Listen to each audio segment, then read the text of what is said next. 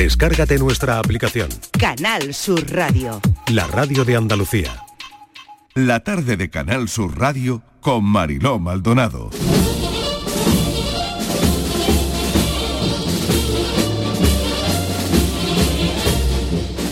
Pasen.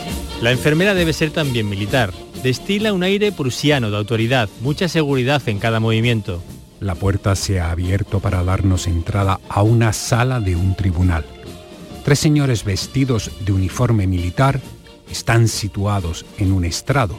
Otros dos apuntan un poco más abajo. Todos por encima nuestra. Nosotros de pie junto a un micrófono. Se encuentra usted ante un tribunal militar. Cualquier falsedad en la que incurra podrá ser objeto de represión penal, castigada con pena de prisión o reclusión mayor. Mi hijo permanece inmóvil junto a mí. Esto impresiona. Alega usted en su recurso que toma de Paquine 500, dos dosis diarias. También refiere que usted sufrió ausencias durante la niñez y desde la adolescencia, multitud de episodios de epilepsia. Episodios que continúan sucediéndole en la actualidad. ¿Se ratifica usted en dicha declaración? ¿Ataques de epilepsia he oído? Ataques de epilepsia. En la actualidad. Si no fuera porque al mirar a Sebas ni siquiera se ha inmutado, mi primer instinto me hubiera llevado a interrumpir la declaración para advertir del tremendo error que obraba en ese papel. Pero no doy crédito. Las ausencias sí, pero a mi hijo no le ha dado un ataque de esos en toda su vida. Sebas destroza cualquier tipo de esperanza en la rectificación. ¿Me ratifico? No me lo puedo creer. ¿Qué está haciendo este hijo mío? ¿Dónde se va a meter? Ya sabemos que usted hoy ha debido dormirse, y bastante. Pues mira lo que le ha sucedido al resto de las personas que le acompañaban en la sala. Sí, la verdad es que me dormí sobre la una de la mañana, hasta que hemos salido de Córdoba. Después en el coche durante todo el trayecto. Entonces casi ha dormido toda la noche, ¿no? Bueno, sí, casi toda la noche. Bien, ¿sabe usted que esas no eran las condiciones que se le comunicaban para dar validez al recurso? Silencio sepulcral de mi hijo. El ponente alarga los segundos, buscando entre la documentación.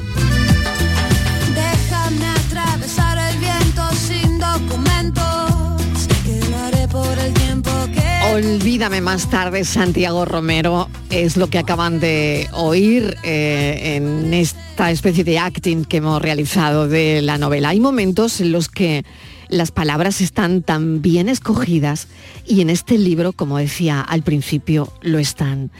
Compartir la experiencia de la enfermedad de un ser querido, les aseguro que no debe ser nada fácil. Por eso creo que tiene mucho valor hacerlo. A veces el dolor influye de manera muy potente en el proceso creativo de una persona. A veces el acto de escribir cuando eh, como un puente une dos mundos entre eh, el caso de este hijo y de su padre que tuvo Alzheimer, ¿no? Cuando algo así entra en tu casa, es muy difícil de encontrar las palabras justas. Hoy que hablamos tanto de palabras, ¿no? Las palabras adecuadas. Pero les aseguro que Santiago Romero lo ha hecho. Lo ha hecho con este libro, Olvídame más tarde, que hoy queremos presentarles en la tarde y que Santiago está en nuestro estudio de, de Córdoba. Santiago, bienvenido, gracias por acompañarnos. Bien hallada, Mariló. Encantado de estar aquí con vosotros en Canal Sur. Bueno, ¿cómo fue la experiencia de ponerse en la piel de tu padre para novelar en primera persona sobre el proceso de su enfermedad? Bueno, yo creo que el punto de partida es porque no me, me acordaba de cómo era él antes de la enfermedad. Eh, y surge cuando me lo pregunta mi hija. Ese, digamos, el punto de inflexión donde yo me di cuenta que solo recordaba la, la etapa final, la más cruda, ¿no? Eh, en la que él estaba postrado. Pero sí es cierto que eh, comprobé que para describir la enfermedad tenía que tirar para atrás y por eso me fui hasta el año 1985 cuando se abren todas las expectativas por parte de él porque es el momento en que se prejubila. Y Entonces a partir de ahí indudablemente se desarrolla una primera parte donde él está relativamente bien y después todo el proceso de la enfermedad con toda la fase que duró durante 20 años. Claro, fíjate, ¿no? Él, él se prejubila precisamente para estaba también para disfrutar de la vida, ¿no? Sí, yo creo que había postergado todas sus eh, decisiones felices, por así decirlo, lo que Mm. uno va soñando. Que al final es lo que hacemos, es lo que hacemos todo, Sí, Santiago, ¿no? Sí. Vamos, eh, en este, bueno, estoy tan, tan, tan de acuerdo como arranca la novela, donde nos llevas, ¿no? Porque Mm. al final eh, parece que hasta eh, determinado momento hay lugares comunes, ¿no? Sí, sí, por supuesto.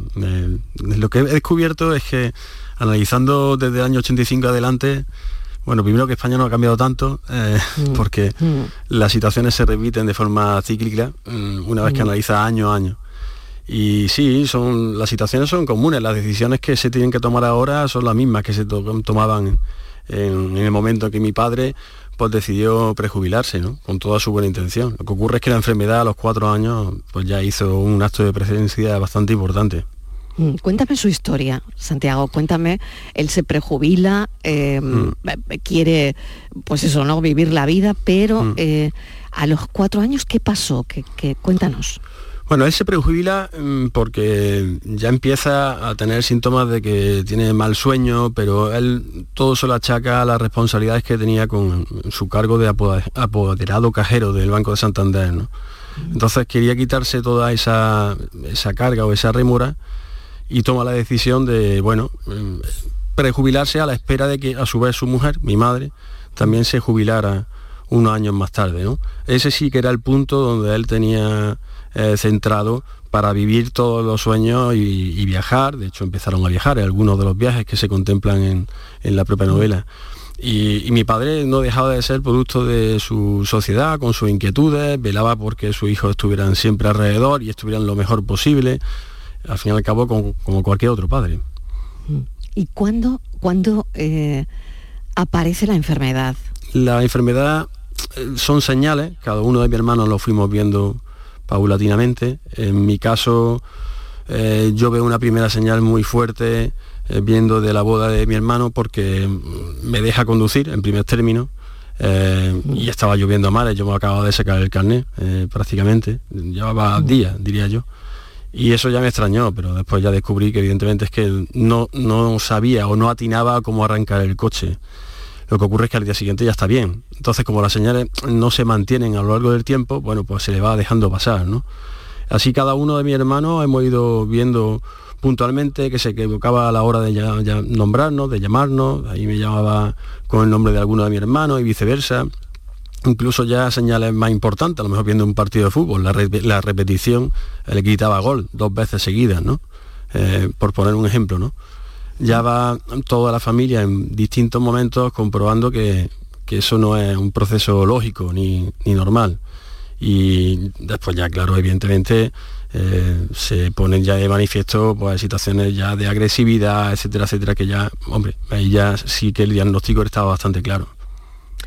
¿Cómo eh, influye, mm, pues eso, ¿no? El- el- la elección de transmitir las emociones y la experiencia de tu padre a través de una novela? Eh, optas primero por, por la primera persona para narrar la historia, ¿no? Eh, que me parece que es como te decía al principio, ponerte en, en la piel, en la piel total de tu padre, dentro de él, Sí, sí. para Sí. contarlo, para contárselo a la gente. Lo que él no puede contar lo estás haciendo tú, ¿no? Sí, correcto. Eh, yo es que me, había siempre planteado por qué mm, eh, la sociedad en general eh, nunca se pregunta eh, qué siente el enfermo. Yo muchas veces lo miraba y no sabía si realmente me estaba reconociendo o no. Porque había, había momentos, ya con la enfermedad diagnosticada, que yo tenía la sensación de que volvía por su mirada a reconocerme perfectamente. Pero a los cinco minutos ya no sabía quién era. Entonces, eh, yo me mm, planteé el reto, difícil reto indudablemente, de, poner en primer mm, término eh, al propio enfermo. Pero para entender la enfermedad hay que tirar unos años anteriores, es decir, porque sus inquietudes mm, se van después poniendo algunas incluso en mayor valor eh, como consecuencia del transcurso del tiempo y, y- y de que se, se hace más grave la patología.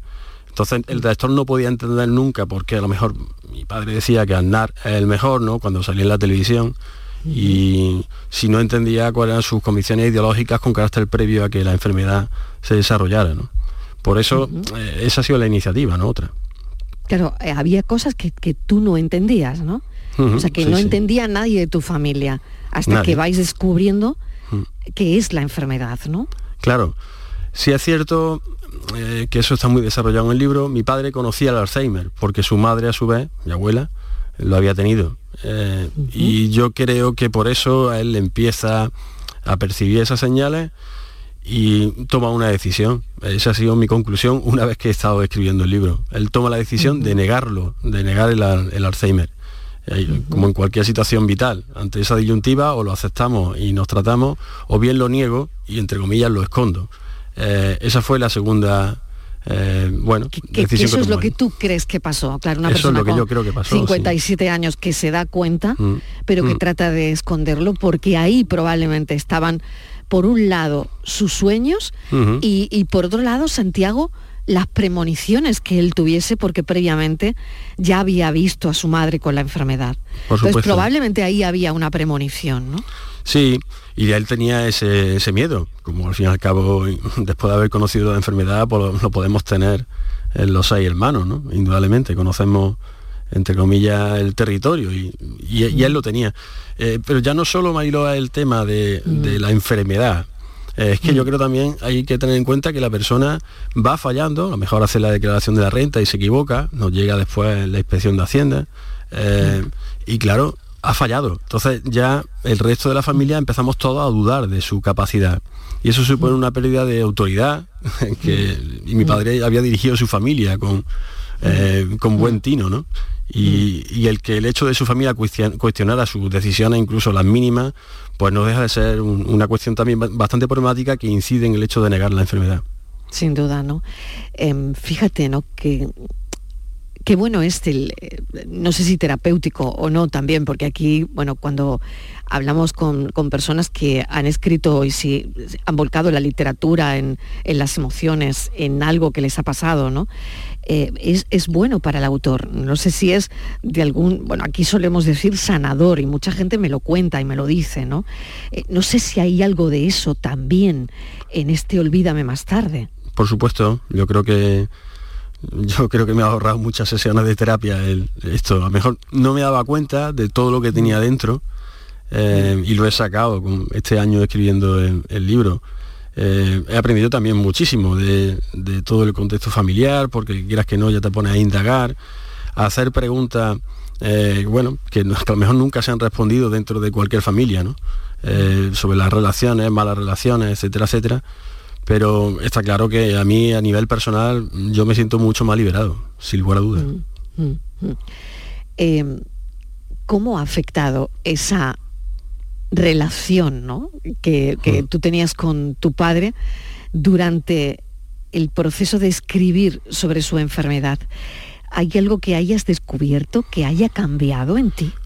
Lo que ha cambiado es que mm, ahora yo soy, digamos, hijo de un padre fallecido, eh, mm. pero me siento hijo de nuevo, ¿no? Eh, sin mm. embargo, cuando mi padre fallece en 2016, eh, yo considero, yo ni lloro en el entierro, es decir, para mí fue un, absoluto alivio, porque consideraba que era una degradación incluso de su dignidad, contrariamente incluso a lo que él a, su, vez podía haber, digamos, querido para, para nosotros, ¿no?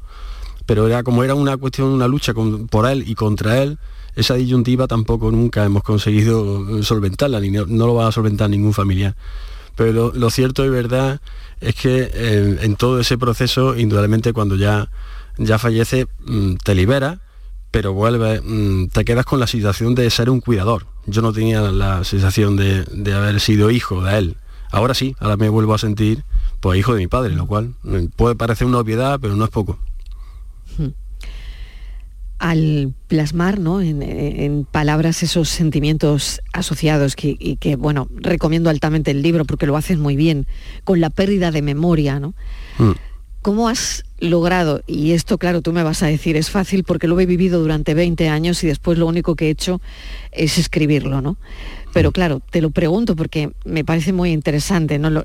tu respuesta probablemente será interesante. ¿Cómo has logrado transmitir la complejidad emocional de la situación? De las distintas situaciones, ¿no? Mm. Que muchas son muy duras. Yo estoy muy orgulloso de, esa fase del libro porque creo eh, que el lector incluso puede meterse en la piel de, los propios familiares, ¿no? Eh, porque unas veces el, protagonista dice cosas interesantes, a continuación dice una, cosa absolutamente descabellada. La forma de lograrlo ha sido ir recordando poco a poco, año a año, eh, la situación en la que estaba mi padre en ese momento, eh, porque eran situaciones más o menos comunes. También me ha facilitado mucho en ponerlo en el centro, eh, el hecho de que mi padre, mm, cuando llegó un momento determinado y ya prácticamente no hablaba, encabezaba todas sus frases con el himno de Asturias, Asturias, patria querida, y después continuaba, eso en un primer término. ¿Y tenía relación en la vida de tu padre el himno? No, simplemente se lo enseñó mi hermano en un momento determinado. A mi padre le había gustado siempre cantar, pero canturreaba, eh, como también se expone en los antecedentes. Por eso digo que los antecedentes son muy importantes eh, mm. A la hora de, saber por qué se desarrolla la enfermedad de una forma o de otra y se lo enseñó el niño, se quedó con Asturias Patria después ya fue reduciendo a Astu y después se le quedó una especie de tin nervioso que yo he utilizado para que él siga siendo el centro. Eh, lo que se narra son diálogos, cuando ya él ya no habla, que están alrededor de la persona. Eh, todo ese ciclo yo creo que sí es verdad que permite mm, ver el Alzheimer desde dentro, que al fin y al cabo era mi intención una enfermedad que afecta a toda la familia como otras, ¿no? Pero es verdad que pues está también, ¿no? Em, ¿Cómo han respondido, ¿no? Eh, los miembros de, tu familia al libro, ¿no? Eh, ¿Cómo han respondido a esta obra? Bueno, yo estoy muy orgulloso. Obviamente eh, es difícil que, que te muestren tu intimidad de la forma tan descarnada como ella aparece y y también hay que tener en cuenta que mm, ahí se vierten muchas opiniones eh, de mi padre, que se ponen negro sobre, sobre blanco, obviamente desde un punto de vista literario, eh, que también afectan a, muchos de mis hermanos, a muchos de mis cuñados, etcétera, etcétera, ¿no? Es un ejercicio de, generosidad que han hecho mis hermanos, pero porque saben que la finalidad es plausible. Lo que queríamos es ayudar, básicamente, a que la gente comprenda la sociedad en general, ya no solo los, enfermos y familiares de Alzheimer, que ellos lo saben bien, no hace falta que ellos se lo cuenten en un libro, creo yo, pero sí la sociedad. La sociedad tiene que saber mm, lo que es esta enfermedad. Y mi hermano, pues me han dado, como pongo en, la dedicatoria, me han permitido entrar en su intimidad y, entre comillas, repartirla. ¿Cómo ha influido, eh, Santiago, tu apreciación del presente, ¿no? Mm. Em, con todo esto, ¿no? Porque, bueno, también por otro lado, eh, ahí está, ¿no?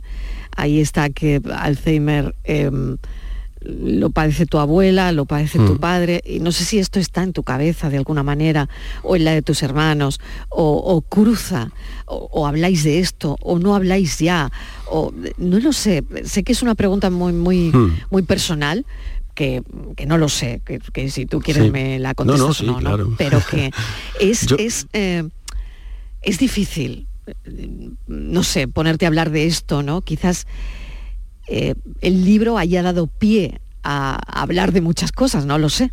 Por supuesto, yo creo mm. que hemos hablado mucho más de lo que sucedió durante la enfermedad eh, entre los hermanos eh, ahora que, antes. También porque por la secuencia normal de preguntar qué pasó, qué, cómo fue aquello, etcétera.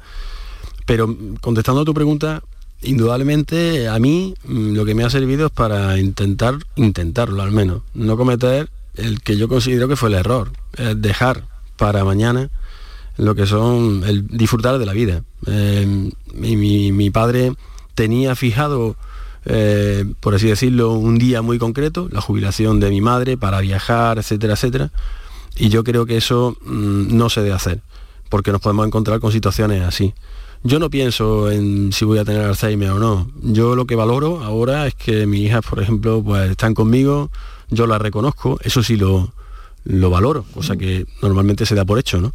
Pero reconozco que puedo disfrutar de, de su éxito, puedo también pues, entristecerme por su fracaso, pero al fin y al cabo son emociones. Lo durísimo del Alzheimer es que nos, quita todas las emociones y mi padre se las quitaron. Es muy, muy importante ¿no? esto que, estás comentando, sobre todo, eh, lo estaba pensando hace un momento, ¿no? el mensaje para familias que lo estén viviendo en este, en este momento, ¿no? Es enfrentar, mm, enfrentarte a la fragilidad de la, memoria, ¿no? Al final. Mm. Y, bueno, con esa narrativa emocional de, la novela que evidentemente resuena, ¿no? eh, en aquellos que hayan vivido situaciones similares, eh, Mm. con familiares con pérdida de memoria, con Alzheimer, ¿no? Mm. Probablemente hay, hay sitios donde, donde van a reconocer cosas en este libro, ¿no? Sí, es verdad que lo que, lo que dicen es cierto, que lo que decía Hipócrates, es decir, no hay, no hay enfermedades sino enfermos, ¿no? Y supongo que cada persona, pues, que haya por desgracia sufrido el, el Alzheimer, pues seguro que dirá, bueno, pues el mío a lo mejor no fue totalmente así, pero yo creo, al tener una enfermedad tan larga en el tiempo, que fueron los 20 años, mi padre pasó por todas las fases. Es verdad que algunos enfermos esas fases las tienen más, más abreviadas y no duran tanto, pero mi padre tuvo todas esas fases que, que se describen en una situación normal, desde la agresividad, el olvido, después reía, es decir, todo esto a lo largo de, de 20 años, después va perdiendo masa muscular hasta que acaba postrado y bueno, por supuesto la pérdida de, de, digamos, de controlar los esfínteres, toda esa, toda esa dinámica está expuesta en, en el libro. Eh, y ya digo que creo que como documento para enterarse el resto de la sociedad de lo que supone eso en una familia, creo que es un instrumento muy válido. A la portada quiero ir a, a la portada, Santiago, porque, bueno, la portada es un- una mujer que sostiene, está desnuda eh, en el torso superior, ¿no? El torso lo tiene desnudo Sí, y hay unas, sostiene unas naranjas. ¿no? correcto, sí. ¿Qué significado tiene Bueno, la, portada de tu libro? encierra un enigma, eh, que es el enigma que solo se va a desvelar al, al final del libro. Eh, no, no deja de ser una herramienta de despedida eh, que utiliza en este caso mi padre. Eh, esto con todavía algo de capacidad para, para ver lo que le esperaba eh, y utiliza esa herramienta de despedida, la convierte en este cuadro que se queda inacabado, por eso está inacabado en la parte de arriba, porque su suegro obviamente le dice que en su momento que no era un cuadro para tener delante de los niños. ¿no? Él deja el cuadro en ese momento aparcado en la cochera y al cabo de los años lo recupera para, para intentar despedirse eh, de nosotros. Si lo consigue o no, ya para eso hay que terminar el libro. O sea, ¿tú crees que tu padre utiliza este cuadro que tú has puesto en la portada de tu libro Sí, para mandaros un mensaje? correcto. sí. Lo cierto es que tal que así aparece en, en la, en la novela. La cuestión es que yo todavía, a día de hoy, puede ser algo muy místico y tampoco creo que sea el, el momento de hacerlo. Yo no me acabo de explicar cómo he podido escribir el libro, eso sí es cierto. Eh, porque muchas de las situaciones yo no las he vivido, eh, no he estado allí, eh, tampoco me las han contado. Y eso simultáneamente, cuando lo han leído algunos de mis hermanos, incluso mi madre, pues me han dicho, "Mm, esto, ¿cómo puedes saberlo? Ese punto para mí sigue siendo y va a seguir siendo un, un enigma y, y esta portada forma parte de la resolución de ese enigma. Qué interesante todo lo que estás contando, Santiago, esta tarde. Me parece tan necesaria eh, una charla así. Mm. Eh, Creo que hay un mensaje de audio para ti. No. ¿Vale? Ah, vale. De, de texto me dicen, entonces espera un momento porque lo voy a abrir y, y lo voy a leer. Es de Juan, de Córdoba. Me dice, me pongo en sus zapatos, Mariló, mis dos padres con Alzheimer y no sé cómo describirlo. No, no sabe cómo describir lo que está oyendo, ¿no? Durísimo. Bueno, es alguien que está empatizando con nosotros a través de, de esta entrevista y contigo sobre todo, ¿no? Seguro, claro. Por la manera, claro, de, de contarlo, ¿no? Y en el libro podrá encontrar bastante más, ¿no? ¿Quién apostó porque tú escribieras esto? ¿Alguien te, alguien te apoyó? Porque no lo sé si ese viaje Mm. uno lo hace solo consigo mismo o no, Santiago, si al final alguien tira de ti. Mm. Bueno, en ese viaje hay que tener en cuenta que dura un año. eh, quienes lo sufren, indudablemente, mi mujer en primer término. Mm. Eh, porque estás todo el rato dándole vueltas para atrás y para atrás y, y para atrás, años eh, que bueno, que en su momento a lo mejor uno incluso puede querer olvidar, ¿no? Eh, también mi hija, al fin y al cabo, hay una frase al principio, ¿no? Que decía mi, mi hija Elsa, dice, ya está papá con la novelita del abuelito, ¿no? Eh, Lo decía con un tono jocoso. pero indudablemente eso ha sido mi familia más cercana, pero quien este libro no se hubiera publicado, yo siempre lo digo, ya no solo por la editorial, que es un desastre, que por supuesto apostó, sino por Fernando Santos Urbaneja, que, el, que hace el prólogo del libro, el fiscal de discapacidad eh, de la Audiencia Provincial de Córdoba. Y es él el que yo le cuento lo que estoy haciendo, mm, pero lo estaba haciendo para mí, a nivel muy interior. Eh, le envío unos primeros tres o cuatro capítulos y bueno, ese impulso exterior de, decir, mira, esto tienes que seguir y esto es un documento valiosísimo para, ya no solo para las personas que estén alrededor de una persona con Alzheimer, sino también para la propia sociedad y, él fue el que me invitó a continuar y a continuar y, darme ese aliento que al fin y al cabo siempre, siempre es necesario. Hmm. Hay una cosa que leí en una entrevista y que, bueno, estoy muy de acuerdo con lo que dices, ¿no? Em, ¿Te molesta que haya gente que trate el Alzheimer de una forma edulcorada? Sí. Y es verdad que hay mucha gente que lo hace. Em, pienso como tú, es terrible, hmm. porque el Alzheimer es lo que es.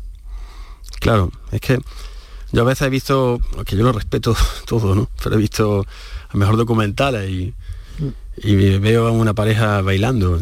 Me refiero, respecto de a lo mejor quien lo esté sufriendo en ese momento dirá, bueno, pues yo tengo un enfermo con Alzheimer aquí y, aquí no se baila, ¿no? Y esas, eh, bueno, banalizaciones que a lo mejor puede estar muy bien desde un punto de vista romántico en, un momento concreto, eh, creo eh, que esa utilización sistemática yo creo que tergiversa mucho y, engaña, al fin y al cabo, respecto de lo que supone esta enfermedad. Esta enfermedad, para mí, no tiene nada de romántico, lo único que sí es verdad es que sí muestra el amor eh, verdadero y absoluto, porque pone a, pareja, a hijo, a hija, a familiares, los pone absolutamente al límite. Solo sobre la base del amor y del cariño se puede mantener 20 años a una persona en esa situación. ¿Tú crees que se tiene perspectiva de lo que les espera a los familiares y a los pacientes? Yo no la tenía, Marilo. Yo no, no, la tenía. No. Mm. Yo llega un momento determinado que lo que hago es vivir día a día. Mm.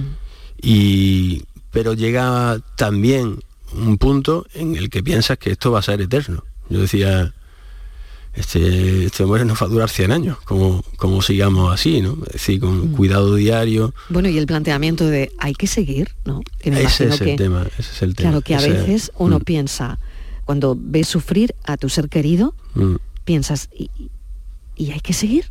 Ese, eh, digamos, es una de las preguntas que, que yo desarrollo y dejo ahí en, el libro. No, no tengo la respuesta, porque la respuesta también... No, no la tenemos. Entronca Con, un montón de, cuestiones que... De entrada con la eh, religión incluso. Con la ideología, la religión, con, con todo.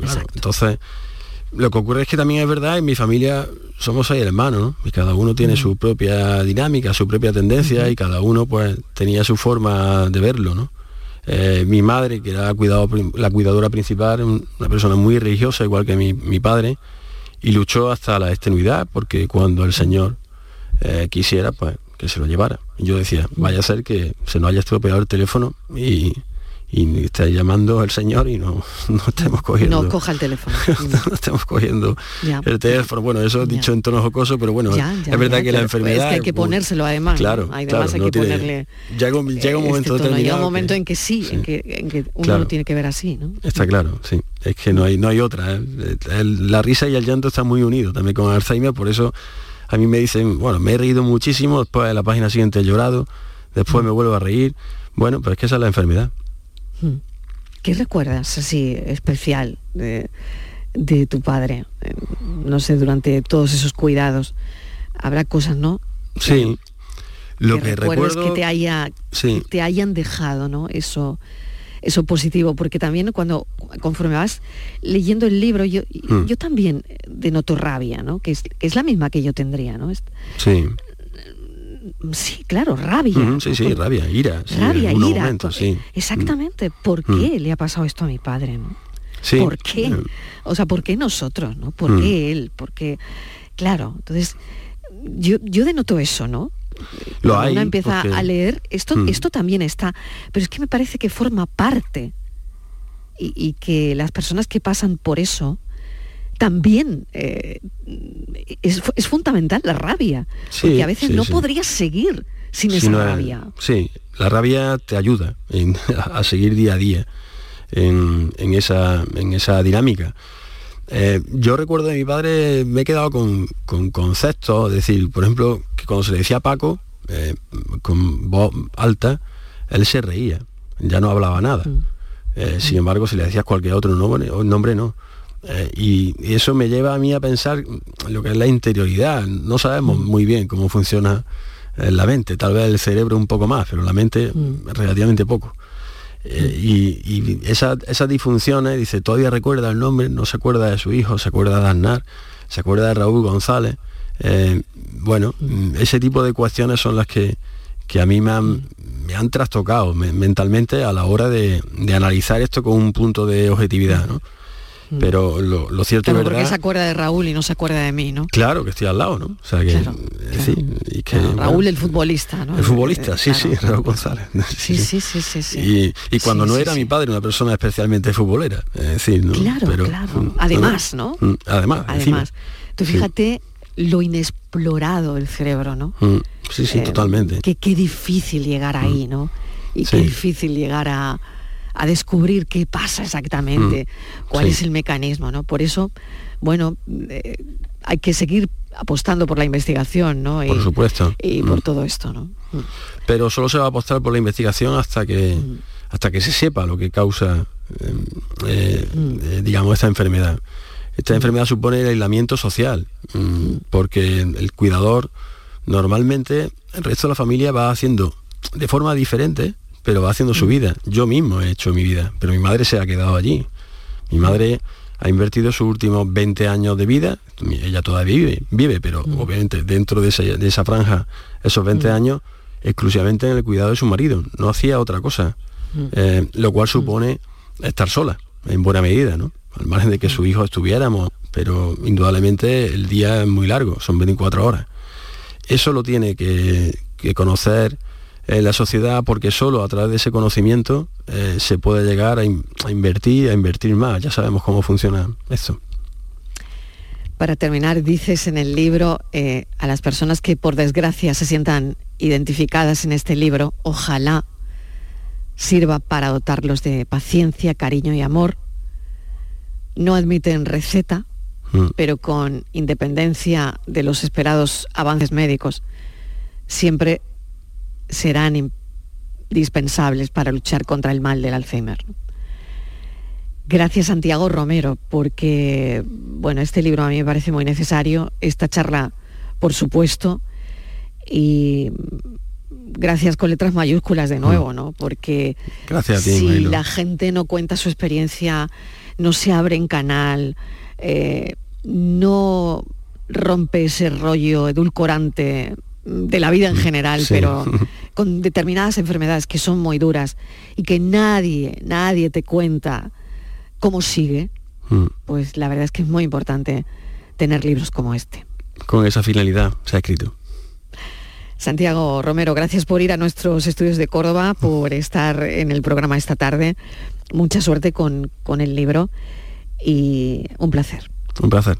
Santiago Romero, olvídame más tarde. En los 50 se quedó su pensamiento a la deriva, enredada madeja en un punto de vida, como los barcos sin un puerto, en la tormenta suspendida, sensación de tropiezo, pasiones dormidas, con un pañuelo ante los ojos y las palabras distraídas fue perdiendo de a poco la voz, la alegría y la conciencia que enojosa detiene el curso de los días, desaprende las cosas y de todo se olvida, dejando de estar, estando presente sin rememorar las caras de siempre, dejando de estar, estando presente, sin rememorar las caras de siempre, con la mirada en la distancia, como su pelo recogida se quedó en los 50, abrazada a una herida. Ese recuerdo que distante evoca escenas ya perdidas de otros sueños de antes, otra forma de vida, dejando de estar, estando presente, sin rememorar las caras de siempre dejando de estar,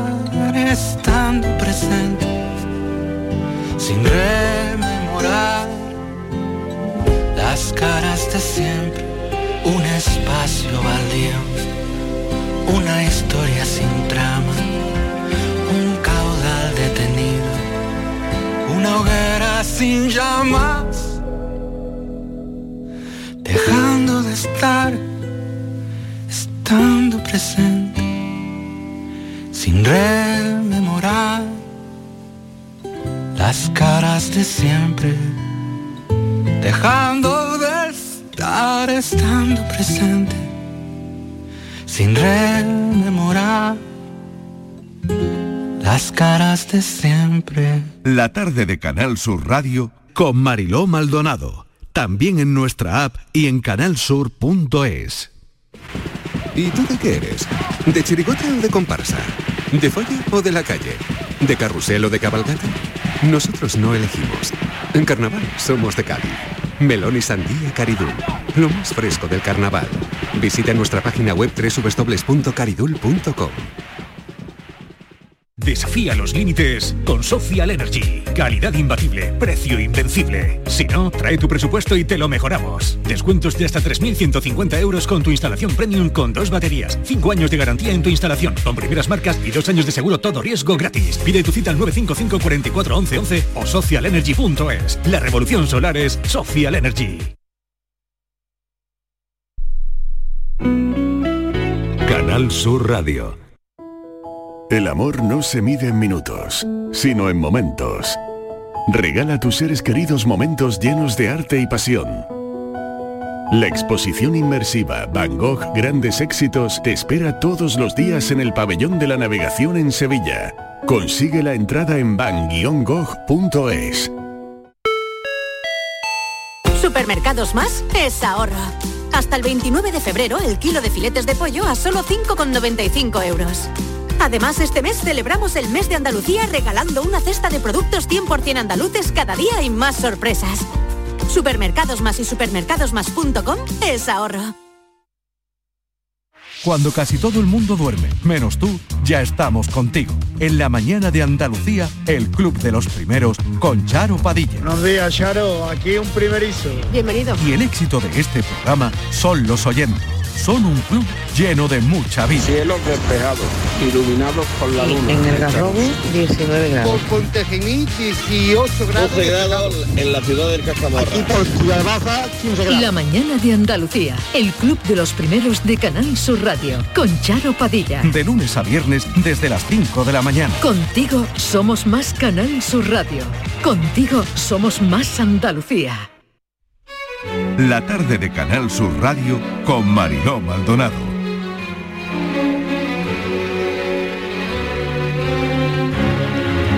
Casi casi las seis menos cuarto de la tarde y vamos con la actualidad del día. Sobre todo estamos pendientes del juicio en la audiencia de Barcelona contra el futbolista Dani Alves que ha empezado este lunes a las 10 de la mañana. Estíbaliz, eh, ¿qué sabemos? ¿Qué se sabe ahora mismo? Pues mira, Marilo, se sabe, bueno, que acaba de declarar, lo último es que ha declarado la prima de, de la víctima. La víctima fue la primera en, en declarar en este juicio, un juicio que va a durar tres días, Marilo. Y como te decía, la primera en declarar ha sido la joven. Eh, ha sido una declaración que ha durado como una hora y media, ha sido esta mañana. Ha prestado declaración tras un biombo con una voz distorsionada y ha habido un apagón informativo, es decir, no se ha podido emitir absolutamente nada. ¿no? Sabemos que Dani Alves eh, bueno, ha entrado eh, por la puerta trasera para evitar a los periodistas y que va a declarar el último, es lo que se ha pedido por parte de su abogado y se le ha concedido. Eh, sí, después de la víctima Mariló han declarado testigos, una de ellas, como te decía, eh, la, la prima. eh, que ha dicho que, que, bueno, pues que fue muy duro, que ella lo que recuerda es como su prima, bueno, pues entró en ese cuarto de baño con Dani Alves, dice que, que es cuando salió que tenía muy mala cara, que le preguntó ella si estaba bien y que lo que quería era que se fueran, que se fueran, ¿no? Y que lo que le decía es, era que, que le había hecho mucho daño y que se había corrido dentro. Dice, estaba totalmente mal. Y estas, estas son, Marilo, pues hasta ahora la- las declaraciones y un poco lo que ha trascendido, ¿no? Una declaración muy fuerte, la de la prima de, de la víctima. Terrible. Eh, bueno, Jorge González está siguiendo esta información. Vamos a buscar la última hora con Jorge. Jorge, ¿qué tal? Bienvenido, ¿cómo estás? Cuéntanos. Hola Mariló, ¿qué tal? Muy buenas tardes. Bueno, pues cómo, cómo ha ido todo. Cuéntanos porque estás siguiendo esta información. Bueno, ha sido una jornada bastante especial, os podéis imaginar, porque eh, una cosa sí está clara con este juicio, un juicio muy, muy mediático por el quien se sienta en el banquillo, Dani Claro, Alves, claro, el ex defensa de, de Barcelona, y evidentemente, bueno, muchísima presencia de medios de comunicación que de alguna manera también han tenido un papel secundario al inicio de la, de la jornada. El juicio estaba previsto que empezara a las 10 de la mañana, empezó finalmente con algo más de media hora de retraso y digamos una, una de las cosas que intentó la defensa de- del futbolista fue parar el juicio, que la jueza lo suspendiera, porque venían a decir que Dani Alves ha sufrido un juicio mediático paralelo, que todo lo que se ha venido publicando en estas últimas semanas sobre él, de alguna manera ha podido influir incluso en lo que la jueza o la visión que la jueza pueda tener de- del acusado, y han intentado pues eh, que el juicio se suspendiera. Hubo un receso en torno a las 12 de la mañana aproximadamente, una media hora de receso. En la hora y media previa se vieron las cuestiones previas y durante ese receso la, la jueza, la magistrada, decidió finalmente no suspender el juicio. Decidió que, que no ha habido que ese juicio, supuesto juicio paralelo, para nada ha influido en las personas que puedan eh, o que están participando en este proceso judicial. Hemos podido ver alguna imagen de Dani Alves sentado en el banquillo, pantalón vaquero, una camisa blanca, quizás un poco más delgado de lo habitual, aunque es verdad que, bueno, por su complexión de deportista profesional, pues este hombre se mantiene muy, muy en forma y, es verdad que, bueno, tampoco se le nota eso demasiado, siempre con la cabeza baja.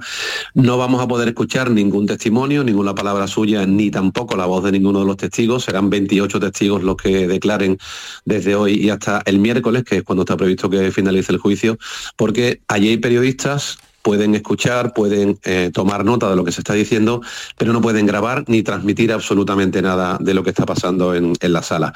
Eh, la defensa, como te decía, pidió la suspensión del juicio a primera hora, eh, después declaró eh, la víctima, la presunta víctima, en un principio, lo hacía a puerta cerrada, no ha habido en ningún momento cruce de miradas entre ella y, y el acusado, entre Dani Alves, eh, también lo ha hecho con la voz modificada eh, para que no se pueda identificar y como te digo, después 28 testigos más, Lo- han sido varios, como decía antes Estíbaliz, eh, por ejemplo, la prima, el testimonio de la prima ha sido muy contundente, muy duro. También han declarado, pues, por ejemplo, el portero de esa discoteca, de la discoteca Saturn en Barcelona, que ha venido a decir que, bueno, que vio a la, a la chica, la denunciante, llorando y muy, muy alterada, pero que en principio no se preocupó porque pensó que podía haber sido un desencuentro amoroso que parece ser que, bueno, que son bastante comunes en un lugar como ese, como esa discoteca, ¿no? También ha declarado eh, en esta primera jornada uno de los camareros que atendía en la zona VIP de la discoteca, donde al parecer, según los denunciantes, se produjo, digamos, el acercamiento de, Dani Alves eh, a ella y, a su prima, y ha dicho que, bueno, que Alves le indicó que invitara a las chicas a la mesa, que, se las trajera para poder tenerla cerca. Quedan dos jornadas todavía de, juicio, como te decía, en principio está pensado que termine el miércoles, y lo que no se sabía esta mañana es si Dani Alves iba a declarar hoy, aunque tenía la capacidad, si lo pedía, de, de ser el último, y finalmente su defensa ha optado, ha hecho esa petición que se le ha concedido porque tenía derecho a ello, y va a declarar el último, después de haber escuchado hoy a, la presunta víctima, a la, chica que lo acusa y también al resto de, testigos que serán, como te digo, un total de, 28. Hasta el miércoles no se podrá ver o, o por lo menos contar qué es lo que dice Alves en su defensa. Claro, la víctima, eh, es verdad, lo, estaba comentando Estivaliz, ha declarado con un modificador de voz para preservar su anonimato, porque claro, lo último que debe ocurrir es revictimizar a la, persona, ¿no? Claro. Eh, hay que tener, desde luego, eh, mucho cuidado con esto, aunque también por otro lado he visto que el Colegio de, Periodistas ha, emitido una, una queja por, bueno, por el tipo de. Porque, porque no se puede informar ahora mismo, ¿no? De, prácticamente muy poco, ¿no? No se está contando lo que, lo que está pasando dentro. Y parece que sí que hay ahí una, una, una queja mm, pues creo que bueno es normal que el colegio de es normal que el Colegio de Periodistas pues eh, defienda un poco la labor que tenemos que hacer los medios de comunicación para poder contar con todo detalle eh, lo que ocurre en un juicio, sobre todo si es tan mediático como este, pero no es la primera vez que ocurre. Los juicios mm. en los que eh, el, digamos el delito que se está tratando es un delito de agresión sexual, es muy común que, se tengan este tipo ah, de, cuidado, ¿no? Mm. Y claro, y siempre se intenta preservar que la persona que es la presunta víctima del delito pues no vuelva a sufrir más todavía durante, durante el proceso. ¿no? Esta mañana también, antes de empezar el juicio, eh, la defensa de Dani Alves intentó, en, digamos, en un último intento, en un último esfuerzo, eh, pactar para que no hubiera juicio. en teoría, según ese acuerdo, Dani Alves hubiera reconocido lo ocurrido y hubiera pagado una cantidad que se dice muy superior a 150.000 euros, pero no se tiene claro hasta cuánto podría ser esa cantidad la defensa de la, de la chica, de la víctima, por su, vamos, es ella misma la que ha decidido que no quiere, que no quiere pacto y por lo tanto al final ha empezado el juicio. En principio se, dudaba incluso que el juicio pudiera celebrarse o arrancar hoy porque estábamos pendientes de ese acuerdo que finalmente no se ha producido. Jorge González, muchísimas gracias. Seguiremos muy de cerca este. Gracias a este vosotros. Gracias, compañero. Seis menos 10 de la tarde. La tarde de Canal Sur Radio con Mariló Maldonado también en nuestra app y en canalsur.es. En Logística Castillo disponemos de terreno para estocaje de contenedores y maquinaria portacontenedores para la manipulación y reparación de los mismos. Instalaciones con almacenaje en ambiente, refrigerado y congelado. Todos los servicios de transporte multimodal y gestión logística integral al cliente adaptado a sus necesidades. Logística Castillo, tu gestor estratégico en Sevilla para todo el sur peninsular.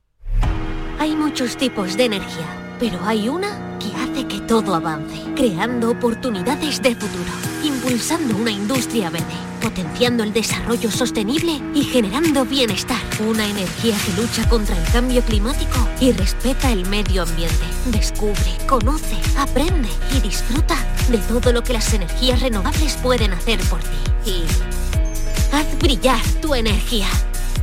Junta de Andalucía. El carnaval de Cádiz lo tienes en Canal Sur Radio. Estamos en semifinales y en Carnaval Sur seguimos viéndolo contigo. Carnaval Sur, tu palco del carnaval, con Fernando Pérez, Ana Candón y todo su equipo. Hoy, desde las 8 de la tarde, en Canal Sur Radio. Y en digital a través de nuestra aplicación móvil, nuestra web y nuestra plataforma Canal Sur Más. Desde Cádiz para Andalucía, España y la humanidad, muy buenas noches, buena gente. Contigo somos más Canal Sur Radio. Contigo somos más Andalucía. La tarde de Canal Sur Radio con Mariló Maldonado. También nuestra app y en canalsur.es.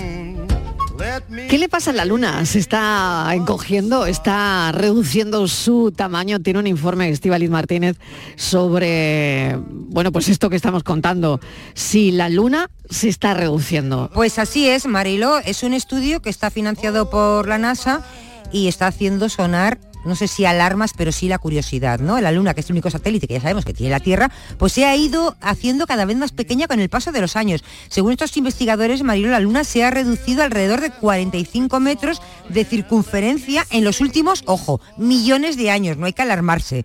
¿eh? Y a medida que se enfría, lo que se va reduciendo, ¿no? Esto dice que podría tener consecuencias, no sé si terribles o no, para nuestro planeta en los próximos millones de años. Tú mira que hablamos siempre de millones de años, que seguramente no, no lo vamos a ver, ¿no?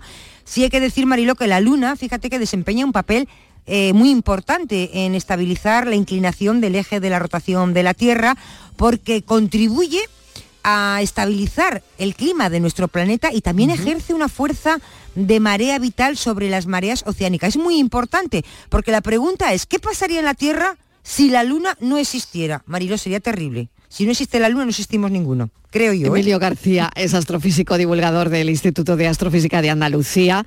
Profesor García, bienvenido. Eh, bueno, Hola, queríamos, eh, nada, rápidamente preguntarle si qué pasa con esto, si la Luna se está reduciendo su tamaño y qué puede ocurrir.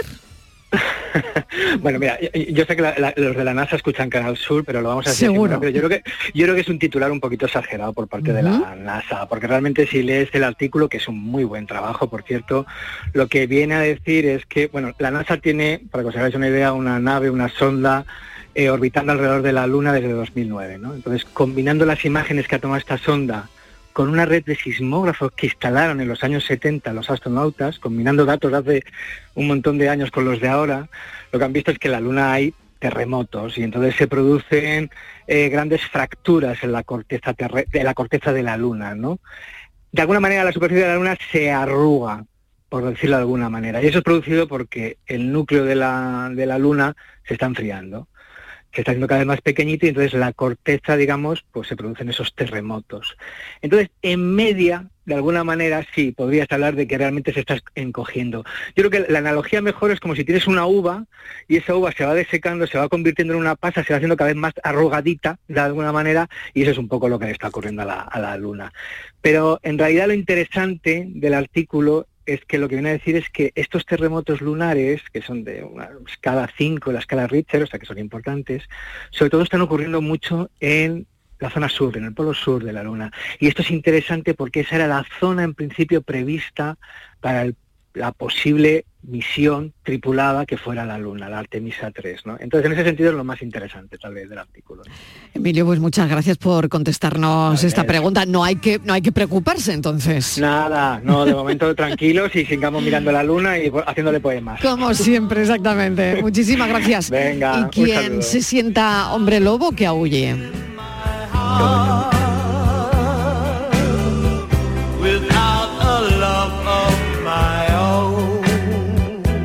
¿Se pueden imaginar un canguro saltando por las calles de Jerez?